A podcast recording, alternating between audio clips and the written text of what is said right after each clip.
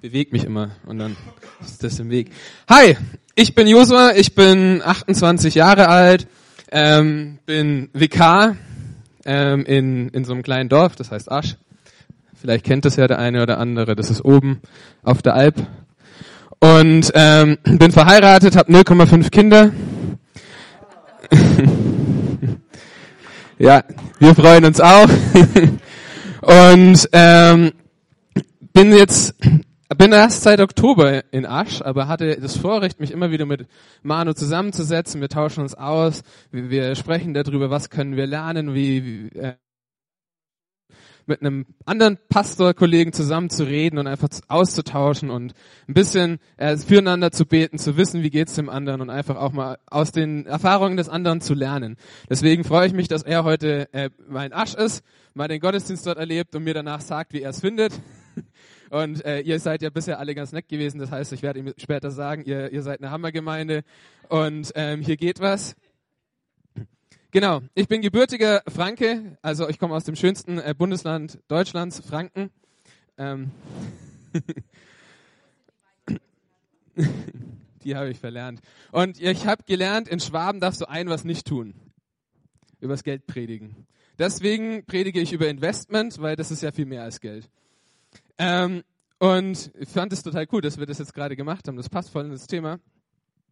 Und als ich noch ein bisschen jünger war, da war das ganz, ganz einfach mit dem Geld anlegen. Da hast du einen äh, Bausparer gemacht, dreieinhalb Prozent Zinsen, wer kennt die noch? Ich habe noch einen, ähm, ich war letztens bei der Bank und habe mit denen geredet und die so, ja, eigentlich würden wir den Ihnen gerne kündigen, also behalten Sie den auf jeden Fall um alles. Und wenn ich mir überlege, wenn du heute Geld anlegen willst, das Einzige, was du sinnvoll machen kannst, ist irgendwie Aktien kaufen. Und das ist mir ganz ehrlich zu gefährlich. Das, das mache ich nicht. Es gibt keine sichere Ding, irgendwie nochmal anzulegen, all in zu gehen und ähm, keine, keine sichere Geldanlage mehr. Und wenn ich dann so, ähm, ich weiß, gibt es Leute, die gerne Poker spielen? Nee, ich auch nicht, keine Sorge. Ihr seid in guter Gesellschaft. Aber die paar Mal, die ich Poker gespielt habe, irgendwann hat es mir gereicht. Und dann habe ich so einen Move gemacht, ich habe einfach all in gemacht. Ja, äh, ich habe noch nie um Geld gespielt, würde ich auch nicht machen. Also all in. Hauptsache die Dinger sind am Ende weg und ich kann aufhören zu spielen. Ähm, aber ich wollte dich heute Morgen fragen, wo gehst du in deinem Leben all in? Wo setzt du alles auf eine Karte? Wo bringst du dich ein? Wo gibst du dein Bestes? In welche Beziehungen? Wo in der Gemeinde? Wo vielleicht mit deinem Geld? Wo, wo in deinem Leben hast du ein Ding, wo du sagst, hier gebe ich alles, hier gebe ich mein Bestes? Und ähm, um über Investment zu predigen, habe ich gedacht, brauche ich eine Person aus der Bibel. Und ich habe mal Jakob rausgesucht. Jakob ist eine Geschichte oder ein Mensch aus dem Alten Testament.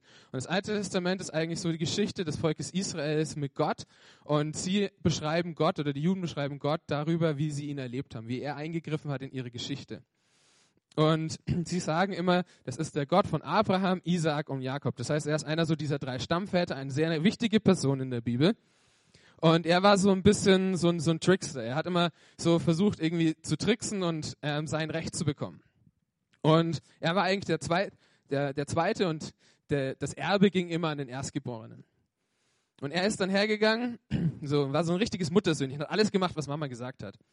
Und äh, Mama kam dann her und sagte, hey, du bist mein Lieblingssohn, ich will, dass du das Erbe bekommst. Ich habe da, komm, wir, wir, wir tricksen deinen Papa ein bisschen aus und sie besorgt ihm so äh, Fälle, also ähm, für die so ein bisschen bildlich vorstellen wollen, so Esau, sein Bruder sah wahrscheinlich eher so aus wie Chewbacca aus Star Wars, ziemlich behaart. Ähm, und machen ihm so ähm, Fälle auf dem Arm und äh, er geht zu seinem Papa und der fragt, wer bist du? Der sieht schon echt nicht mehr so gut, sagt, wer bist du? Und er sagt, ich bin Esau. Und dann segnet sein Papa ihn und spricht ihm das Erbe zu. Und dann stirbt der Papa und der Bruder war natürlich irgendwie nicht ganz so begeistert, ähm, dass er hier um sein Erbe, um seinen Segen betrogen wurde. Und die Mama kriegt das wieder mit und sagt, hey Sohnemann, dein Bruder will dich umbringen. Ähm, sobald die, die, die da vorgeschriebene Zeit, wo man trauert, zu Ende ist, bringt er dich um. Flieh, geh, geh woanders hin, kannst nicht hier bleiben. Und mir ist so in der Predigtvorbereitung so richtig bewusst geworden, hey, der flieht dann und er hat gar nichts. Ja?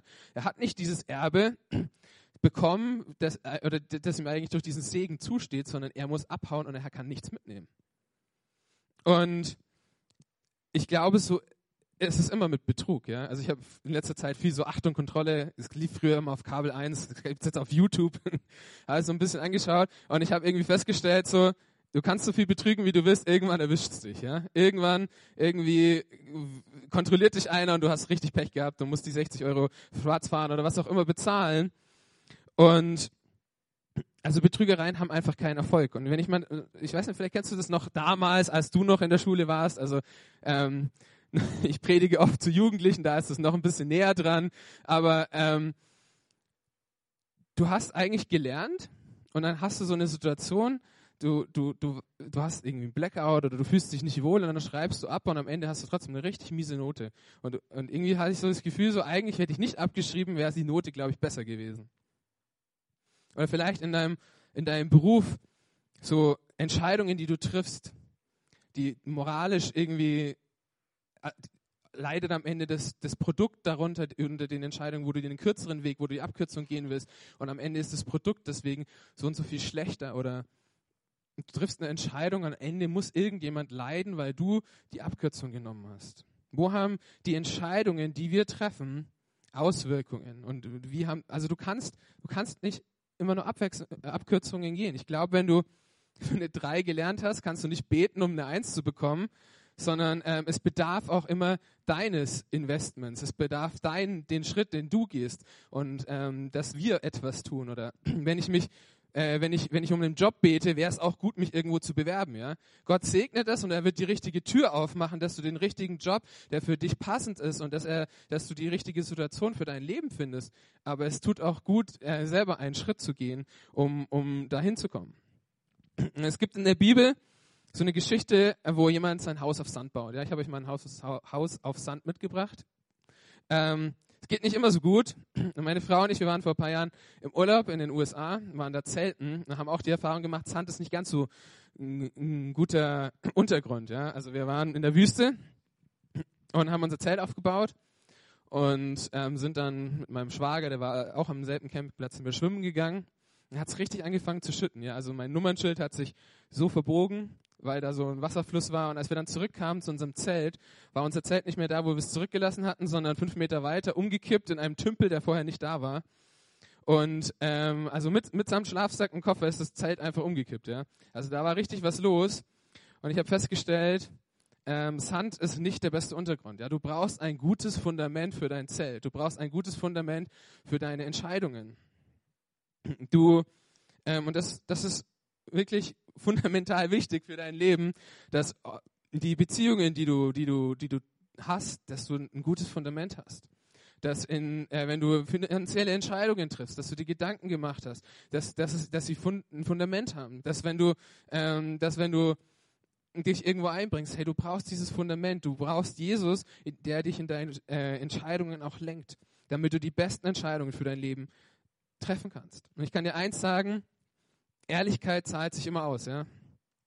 Ähm, ich bin ein sehr direkter Mensch. Ich sage den Leuten, was ich denke. Aber sie wissen eins: Wenn sie mit mir reden, wissen sie, woran sie sind. Ja, ich werde nicht hintenrum anfangen, über sie zu reden und sie schlecht zu machen. Ähm, der eine oder andere mag die direkte Art nicht, aber manchmal ist er dann doch dankbar, dass er weiß, woran er bei mir ist. Und ähm, ich, ich sage dir eins: Ehrlichkeit zahlt sich aus. Ehrlichkeit bringt dich immer weiter. Aber was hat das Ganze jetzt eigentlich mit, mit dem Jakob zu tun? Also Jakob musste fliehen und ähm, er trifft dann da, wo er hin, also er flieht zu seinem ähm, Onkel Laban und ich lese euch eine Bibelstelle vor, Genesis 29, die Verse 10 und 11, was dann passiert, als er dort ankommt. Und es geschah, als Jakob Rahel sah, die Tochter Labans, des Bruders seiner Mutter, und die Schafe Labans, des Bruders seiner Mutter, da trat er hinzu und wälzte den Stein von der Öffnung des Brunnens und tränkte die Schafe Labans, des Bruders seiner Mutter. Und Jakob küsste Rahel und erhob seine Stimme und weinte.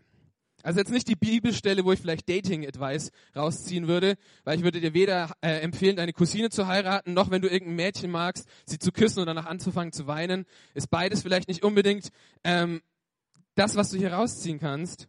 Und dann geht es sogar noch weiter. In Vers 13 heißt es dann, und es geschah, als Laban die Nachricht von Jakob, dem Sohn seiner Schwester, hörte. Da lief er ihm entgegen, umarmte und küsste ihn und führte ihn in sein Haus. Da erzählte er Laban die ganze Geschichte. Also ich bin echt froh, dass mein Schwiegervater nicht gekommen ist und mich erstmal geküsst hat. Ja, Ich bin froh, dass ich ihn so kennenlernen durfte. Ähm, er kommt dahin, lernt ein Mädchen kennen, verliebt sich Hals über Kopf in sie und ähm, damals war es üblich, du hast einen Brautpreis ausgehandelt. Ja? Also da ging es dann in die Verhandlungen. Er hat vielleicht so gesagt, hey, komm, ich arbeite fünf Jahre für dich und du gibst mir deine Tochter. Und er so, nee, ich glaube, ich will eher zehn. Und am Ende einigen sie sich auf sieben Jahre, die er für Rahel arbeiten will. Und ähm, dann kommst du zu der Hochzeitsnacht ähm, und dort hattest du halt entweder die Wahl, Wasser oder vergorenen Traubensaft zu trinken. Und er hat ein bisschen zu viel davon erwischt und war anscheinend relativ betrunken, weil als er nach, am nächsten Morgen aufwacht, war es die falsche Frau. Es war die Schwester von der Rahel, die ältere Schwester. Und so wurde der Trickster äh, selber ausgetrickst von seinem Schwiegervater. Und er sagt, hey, was ist da los? Ich wollte doch eigentlich die andere. Und dann sagt er, hey, okay, pass auf, wir machen noch einen Deal. Ich arbeite nochmal sieben Jahre für dich, aber dafür kriege ich die andere jetzt auch noch. Weil irgendwie so Lea, die große Schwester, die wurde irgendwie, wird so ein bisschen beschrieben, man weiß nicht genau, was sie hatte. Vielleicht waren, waren die Augen schief oder irgend, irgendwas war nicht ganz so schön an ihr wie an Rahel. So beschreibt es die Bibel ein bisschen. Und ähm, so ist das manchmal in unserem Leben. Ey. Also ich, ich kann dir eins sagen, ich gebe dir vollkommen recht, Jesus ist die beste Entscheidung in deinem Leben, die du treffen kannst. Es gibt keine bessere Entscheidung, keine Entscheidung, die dir mehr Hoffnung bringt, die dir, dein, die eine Zukunft gibt über den Tod hinaus, aber nur weil du Jesus aufnimmst in dein Leben, weil du dich für Jesus entscheidest, ist es kein Versprechen, dass alles gut wird.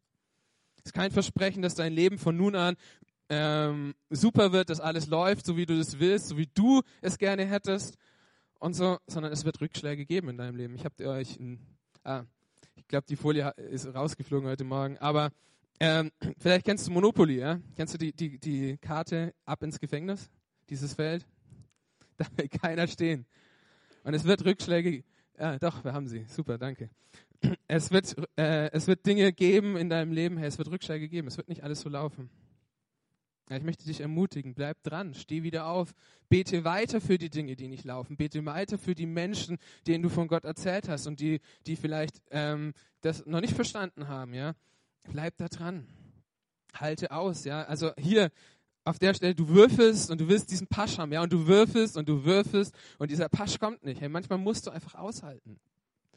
Ich möchte dich ermutigen in den Situationen, wo du vielleicht drinsteckst, die schwierig sind, wo es nicht ganz so läuft, wie du dir das vorgestellt hast, wo nicht alles perfekt läuft. Halte aus, bleib dran, richte deinen Blick auf Gott. Es kommt immer darauf an. Ja, also es gibt eine Bibelstelle in Korinther, im Korintherbrief, da steht, ähm, Gott wird uns nicht mehr aufbürden oder äh, zugestehen, als wir tragen können. Ja, und ich bin davon überzeugt, dass wenn wir unseren Blick auf Gott gerichtet haben, dass dann wir durch alle Probleme durchgehen können, ja. Aber es kommt darauf an, wo ist mein Blick. Wenn mein Blick abschweift und dann auf die Probleme, ich nur noch auf die Probleme schaue und die Probleme größer mache als mein Gott und plötzlich alles nur noch sich um diese Probleme dreht, dann fällt es mir schwer ähm, zu sehen, dass Gott in dieser Situation wirken kann. Dann, dann, dann verliere ich diesen, diesen Blick, dass Gott größer ist. Und dann gibt es Situationen, die uns überfordern. Aber ich bin Überzeugung, dass es nichts gibt, was wir, wenn wir unseren Blick auf Gott gerichtet lassen und miteinander im Glauben stehen, uns gegenseitig ermutigen. Deswegen, wenn das Kleingruppensemester wieder losgeht, such dir eine Kleingruppe. Es gibt nichts Wertvolleres, als den Glauben mit anderen Menschen zu teilen, weil dadurch wird dein Glaube gestärkt. Alleine der Gottesdienst. Gottesdienst ist gut, komm in den Gottesdienst, aber such dir noch mehr, such dir eine Kleingruppe und teile deinen Glauben mit anderen Menschen. Was ist ein Investment? Ein Investment bedeutet, dass ich in was investiere, was ich noch nicht sehe. Ja, zum Beispiel, ich investiere einen Apfelkern, wenn ich später in ein paar Jahren mal richtig saftige Äpfel essen will. Ja? Und davon habe ich erstmal, ich weiß jetzt nicht, wie lange so ein Apfelbaum braucht, bis der solche Äpfel trägt, aber du investierst erstmal Jahre, bis du da Frucht kriegst. Und es gibt eine Statistik, die besagt, dass ein Mensch, damit er wirklich sich, damit er versteht, was Jesus für ihn getan hat, dass er sieben bis, oder acht so meaningful interactions mit Menschen braucht, die schon zum Glauben. Also dass er, dass er eine Begegnung, die, die ihm was bedeutet, mit einem Menschen, der schon glaubt, braucht. Und wenn du mit Menschen dein Leben teilst. Ja, das beste Zeugnis, das es gibt, bist du. Es gibt kein besseres Zeugnis als deine Geschichte. Am Anfang, die Paulus sagt, das Evangelium ist, ist verrückt in den Augen der Menschen. Und ich kann das nachvollziehen. Wenn ich nicht glauben würde, dass Jesus die Lösung für alle unsere Probleme ist, würde ich die Story irgendwie auch erstmal für ziemlich verrückt halten. Aber aus einer verrückten Story ist in deinem Leben eine lebensverändernde Botschaft geworden. Und dein Leben ist das beste Zeugnis, das du geben kannst. Und das heißt, wenn wir unser Leben teilen, wenn wir die Story, die Gott mit uns durchgegangen ist, teilen, sind wir eins von sieben. Und auch wenn nichts passiert, wenn du betest und es passiert nichts, ich möchte dich ermutigen, bleib dran. Du bist einer von sieben. Du bist eine Begegnung von sieben und, und äh, Gott arbeitet an den Menschen. Und wenn ich mir Jakob anschaue, ja, der ist bereit, 14 Jahre lang für die Liebe seines Lebens zu arbeiten. Ja, wir sind jetzt zweieinhalb Jahre verheiratet und davor haben wir uns eineinhalb Jahre gekannt. Wir haben mit ihr, ich habe mit meinem Schwiegervater diskutiert, wann ist die Hochzeit. Ähm, haben da so um zwei Monate dann nochmal ein bisschen diskutiert. Und, aber 14 Jahre, das war echt lang. Ähm, ich bin froh, dass es da nur um zwei Monate ging das ist ein Commitment. Ja, der ist bereit, alles zu geben für das, was ihm wichtig ist. Und wenn ich mir so Menschen anschaue, die erfolgreich sind, Sportler oder die großen Gemeinden, die, die wirklich was bewegt haben hier in Deutschland oder bewegen, oder die, die Pastoren, die so hammerhart predigen, wo alle plötzlich zuhören, ja. Erfolg kommt nicht vom Glück. Wir können immer sagen, ah, die haben ja Glück, die haben ja so viele Leute. Die haben nicht da angefangen. Die haben auch mal da angefangen, wo wir sind. Und ähm, wir haben einen jungen Mann bei uns in der Gemeinde, der meint, er muss äh, oder der will unbedingt Radfahrer werden, ja. Und ähm, wir haben bei uns in der Alp ein paar Berge.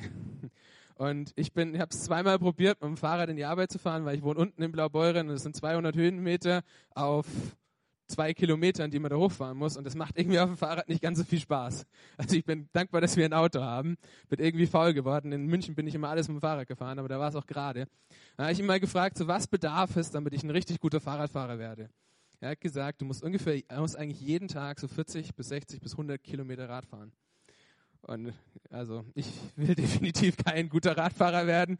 Ähm, aber wenn du was erreichen willst, wenn du Sportler werden willst, wenn du, wenn du gut werden willst im Lobpreis, warst du schon immer, hast du immer richtig gut Gitarre gespielt oder hast du auch irgendwann mal angefangen?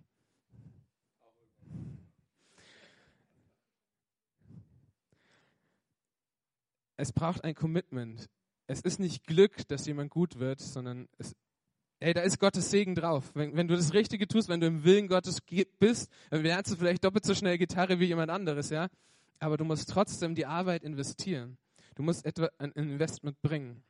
Und es gibt ein Prinzip in der Bibel, das steht in, zum Beispiel in Lukas 6, 38, da steht, gebt und es wird euch gegeben werden. Ein volles Maß wird man euch in den Schoß schütten, ein reichliches Maß, bis an den Rand gefüllt und überfließend. Denn das Maß, das ihr verwendet, wird auch euch, wird auch bei euch verwendet werden. Also wer, wer gibt, dem wird auch gegeben. Und ähm, dann dieser zweite Teil ist ein bisschen schwierig zu verstehen. Und der, den versteht man dann, wenn man, wenn man Geschichte damals so kennt. Also die Felder damals, die wurden nicht bis zum Rand geerntet, weil es Arme gab und die Verpflegung für diese Armen war, dass sie hingehen konnten ans Feld und dieses letzte bisschen am Rand abernten konnten und das mitnehmen konnten. Das war ihre Versorgung. Das war, so hat man die, die Armen versorgt. Und ähm, die Arbeiter, die wurden per Stunde bezahlt. Ja? Denen war es vollkommen egal, wie viel in ihrem Korb drin war. Die haben ihren Korb genommen, haben den irgendwo abgeladen und sind wieder hingelaufen. Ob die fünfmal gelaufen sind, ob die zehnmal gelaufen sind, Hauptsache, sie haben ihr Geld bekommen. Aber die Armen, die da am Rand von dem Feld waren, die, die dieses Korn geerntet haben, die sind teilweise kilometerweit gelaufen dahin, um dort ein bisschen Essen zu ergattern. Das heißt, die haben ihren Korb geschüttelt und, und so geschaut, dass wirklich das bis oben hin voll ist. Also du kannst vielleicht vergleichen, also wir haben so eine 56 Liter Mülltonne zu Hause, ja. Nach zwei Wochen ist die nicht voll, aber nach vier Wochen muss ich doch nochmal richtig so reindrücken, dass die voll ist, ja. Äh, dass ich, dass ich das letzte bisschen reinkriege. Oder wenn du deine Papiertonne, wenn die so bis oben hin voll ist und du drückst nochmal so, springst nochmal rein. Das ist damit gemeint, ja. Es wird uns mit dem vollen Maß gegeben. Du kriegst die volle Mülltonne. Voll Segen kriegst du. Und wenn man, man muss aber immer den Kontext der Bibelstelle anschauen. Ja? Man könnte jetzt meinen, hey, ich gebe mein Geld hier in Spendenkörbchen und dann kriege ich ein volles Spendenkörbchen zurück. So funktioniert es leider nicht. Also es ist nicht der Lifehack schlechthin, sondern der zweite Vers, der Vers, äh, nee, sorry, der Vers vorher, Vers 37 steht, richtet nicht und ihr werdet nicht gerichtet werden. Verurteilt nicht und ihr werdet nicht verurteilt werden. Verzeiht und es wird euch verziehen werden. Das steht im Kontext. Es geht hier allgemein um Geben. Es geht auch darum, wenn du andere, über andere richtest, wenn du, wenn du sie verurteilst, dann wirst du mit der vollen Mülltonne verurteilt. Wenn du ähm, nicht anderen nicht verzeihst, ähm, es steht in der Bibel, vergebt, damit euch vergeben wird. Ja? Also wenn du diesen Teil nicht machst, wenn du in äh, Unfrieden lebst mit anderen Menschen, dann wird auch dir mit einer vollen Mülltonne nicht verziehen. Das steht, wir, müssen die, wir dürfen die Verse nicht aus dem Kontext reißen und irgendwie ein was nur anschauen, sondern wir müssen sie im Gesamtkontext an, äh, anschauen. Und es ist wichtig, dass wir im Frieden, dass wir Friedensstifter sind. Steht in den Seligpreisungen, dass wir Friedensstifter sein sollen. Es geht darum, erstmal zu sorgen, dass wir mit anderen im Reinen sind, dass andere untereinander im Reinen sind und dass sie mit Gott im Reinen sind. Ja? und dass du mit Gott im Reinen bist. Da ist viel mehr drin als nur ein, eine kleine Sache. Aber beim Geben geht es immer um die Haltung. Und in 2. Korinther 9, Verse 6 und 7 steht, denkt daran, wer wenig sät, wird auch wenig ernten. Und wer reichlich sät, wird reichlich oder im Segen könnte man noch einsetzen, ernten.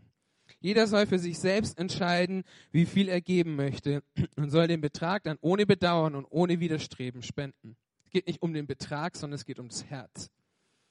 Und hier ist auch ist wichtig, dieses, ähm, also wenn wir geben, gibt Gott uns nicht das, was wir gegeben haben, zurück, sondern Gott verspricht uns, dass wir Segen ernten werden. Ja? Du, du wirst Segen ernten und das, das, das garantiere ich dir, wenn du auf Gottes Wegen gehst und das, was er für dich hat, diesen Weg folgst, wie gesagt, es wird nicht einfach, nicht immer einfach. Es wird Probleme geben, aber es wird letztlich Segen da sein auf deinem Leben. Und ich muss ganz ehrlich sagen, ähm, ich bin so dankbar. Also ich gebe, meine Eltern haben mir beigebracht, den Zehnten zu geben. Also ähm, ich finde, der Zehnte, der, im Neuen Testament heißt es, alles gehört Gott. Ja, ich finde, der Zehnte ist eine gute Reich, Richtschnur, was ich geben kann. Und ich habe schon als Kind mein Taschengeld, mein Zehnten gegeben. Und für mich ist es, ist es klar, ich habe mein ganzes Leben lang noch nie irgendwie finanziell leiden müssen, Gott hat immer zum rechten Zeitpunkt irgendwie einen Job geschickt oder irgendwie Geld mir, mir gegeben, dass ich das bezahlen konnte, was ich bezahlen musste. Und für mich ist das, steht das in Verbindung miteinander. Für mich ist es untrennbar, dass ich treu war in dem, was ich gegeben habe und dass Gott mich versorgt hat. Hatte, hatte ich die Möglichkeit, jedes Jahr irgendwie sonst wohin zu fahren in Urlaub? Nein. Brauche ich das? Nein. Also Gott wird uns segnen, er wird uns das geben, was wir brauchen zu seinem Zeitpunkt, ja. Also nicht, nicht, nicht Gebet oder, oder Gott zu sehen, wie so, ein, so eine Wunschmaschine, wo du oben deinen Wunsch rein, äh, wo du Geld reinwirfst, dann drückst und unten kommt dein Wunsch raus. Ja? Ähm, Gott wird dir Segen geben, er wird dir was geben, aber vielleicht, wenn du ein Gummibärchen willst, wird er dir eine Schokolade geben.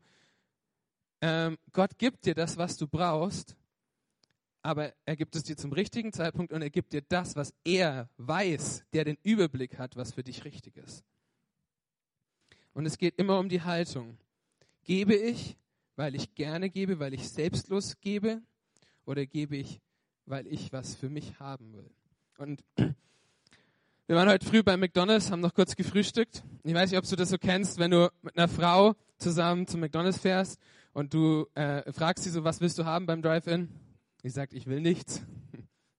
Und du bestellst dir genau das, was du essen willst. Und du fragst sie nochmal, was willst du essen? Und sie sagt, also es war heute Morgen nicht so, ich bin dann, ich habe mein Zeug bestellt, bin schnell gegangen, habe mich hingesetzt, weil ich nochmal kurz die Predigt durchgelesen habe und sie hat ihrens bestellt. Aber ich weiß, vielleicht kennst du, und dann sagt sie nichts und dann weißt du ganz genau, sie wird deine halbe Pommes essen. So, bestell dir doch einfach das, was du essen willst.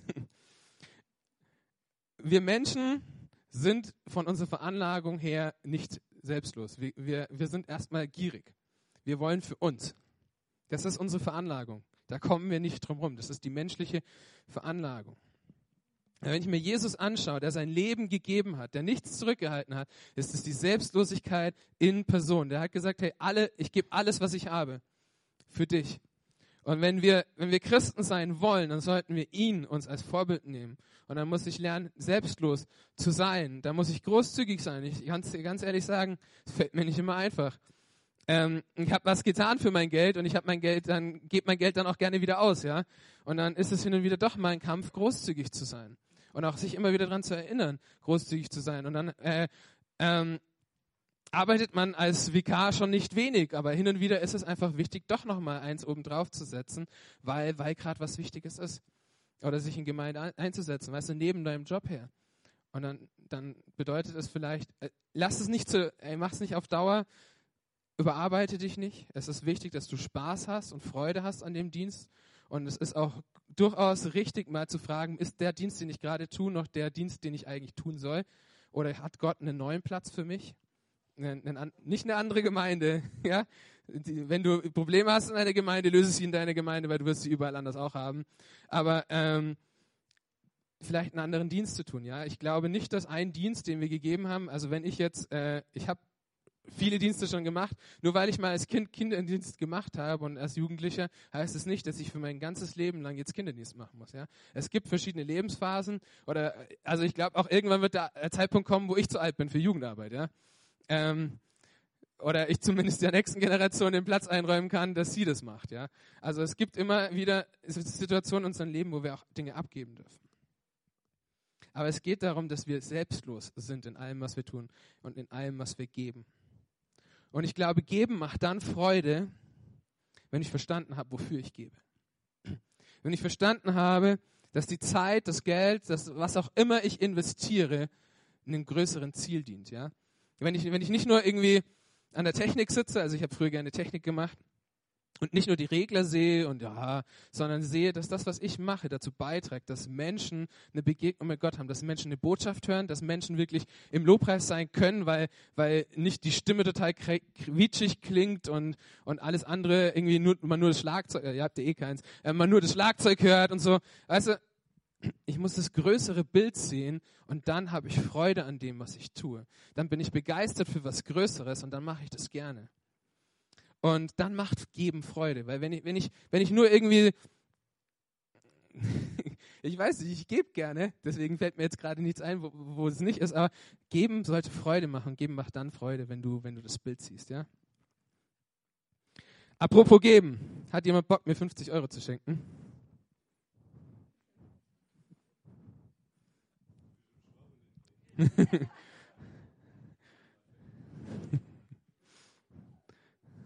Dankeschön. Wisst ihr, warum es ihm leicht gefallen ist, mir die 50 Euro zu schenken? Weil ich sie ihm vor dem Gottesdienst gegeben habe. Wir sind, so verstehe ich die Bibel im Neuen Testament, wir sind nur Verwalter von allem, was, ich, was wir haben. Ich bin Verwalter von den Gaben, die ich habe, von den Fähigkeiten, die ich habe, von den Finanzen, die ich habe, von all den Dingen, die ich habe, bin ich Verwalter. Und wenn, wenn ich verstanden habe, dass es nicht mir gehört, kann ich leichter geben. Dann fällt es mir leicht zu investieren. Und ich finde Jakob total beeindruckend, weil als er angefangen hat, ja, war er ein Mensch, der, der sich irgendwie, ähm, der versucht hat, durch, durch Trickserei was zu bekommen. Aber ganz am Ende von seiner Geschichte begegnet er wieder seinem Bruder und er schickt nicht seine Familie vor, sondern er geht vor. Er schickt ein paar Geschenke vor und dann geht er vor. Also er, er dreht die Rangordnung am Ende nochmal um und geht vor. Da hat sich was in seinem Herzen verändert über die Zeit. Am Anfang ging es ihm nur um sich und um seinen Nutzen, um sein Verdienst. Aber am Ende der Geschichte ist er selbstlos geworden sucht er das, das Beste für die anderen? Ähm, trauert er, als sein Sohn stirbt? Ja, also es geht ihm nicht mehr um ihn alleine, sondern es geht ihm um die anderen. Und ich finde, das, das ist so wichtig. Herr, geben ist mehr als Geld, ja. Bleib nicht an dem Geld hängen, wenn du hier in Schwaben wohnst oder so, sondern es geht um ein Investment. Ich investiere in Menschen, ich investiere in Gemeinde.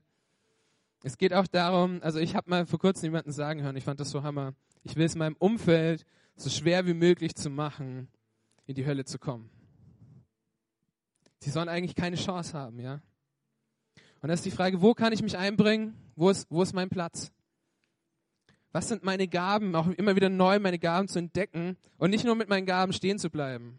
Hey, es, ihr Lieben, es gibt keinen zu alt. Es gibt keinen zu alt. Gott, Gott möchte mit uns trotzdem weitergehen. Und ähm, wo kann ich mit meinen Gaben all in gehen? Wo kann ich alles geben? Wo kann ich mich weiterentwickeln? Bin ich in dem Dienst, den ich gerade tue, noch am richtigen Platz?